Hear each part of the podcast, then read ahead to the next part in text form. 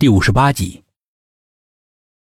薛品涵继续说着：“他们两个全都是一副难以置信的表情。如果一个你平日里很熟，又觉得他不可能会杀人的人，突然对你痛下杀手，你会不会是这种表情？再有，我们上午在寝室楼里面取证，学生们都说吴芳芳的死讯是胡校长透露的。”意在告诫他们晚上不要随意的走动。表面上看，他很关心他的学生，怕他们再有人出事。可是换个角度，作为校长，学校里死了人，一般都会尽量的封锁消息，怕引起不必要的骚乱。他怎么会不按常理出牌，故意的放出消息呢？目的何在？而且。我们刚才调取寝室楼的监控录像带，监控室里面的保安说，在我们来之前，胡校长刚刚来过，他想调看，找找线索，没想到按错键了，记录全都消失了。消失的部分正好是从李子谢死亡的前一天开始，直到楼管阿姨被杀的这一段。这绝对不是意外，而是处心积虑，先我们一步毁掉证据。因为那段监控录像里面很有可能有他的犯罪记录，并且他明明知道我们在调查，为什么还要插手？而且连招呼都不打，意在何为？种种的迹象，难道不让人怀疑吗？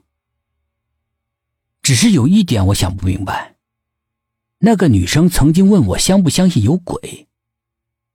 难道胡校长每次作案都是扮成鬼去杀人的？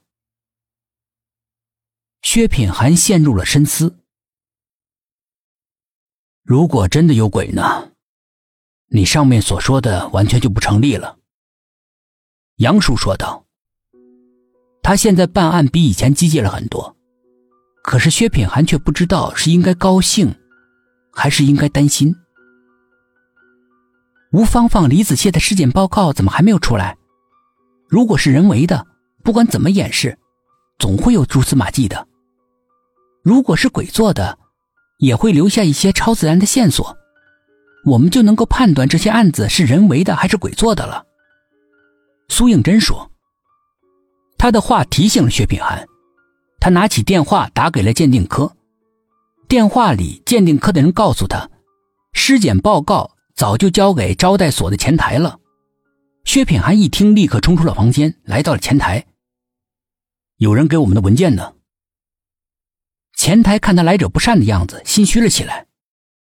在在，弯腰从工作台下取出几份文件，交给了他。薛品涵并未就此罢休，目光如炬。为什么不及时交给我们？忘忘忘了。薛品涵意味深长的看了他一眼，拿着文件上楼了。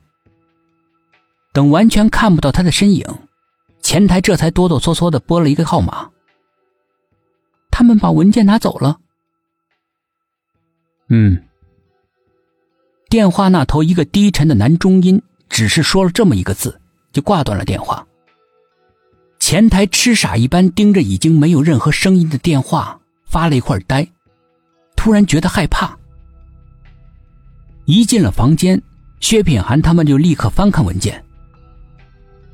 头，你说这个鉴定结果会不会被人动了手脚？应该不会。如果他篡改结果的话，我们只要一问鉴定科就知道了。这样的话，除了暴露自己，一点用处都没有。凶手也不至于傻成这样。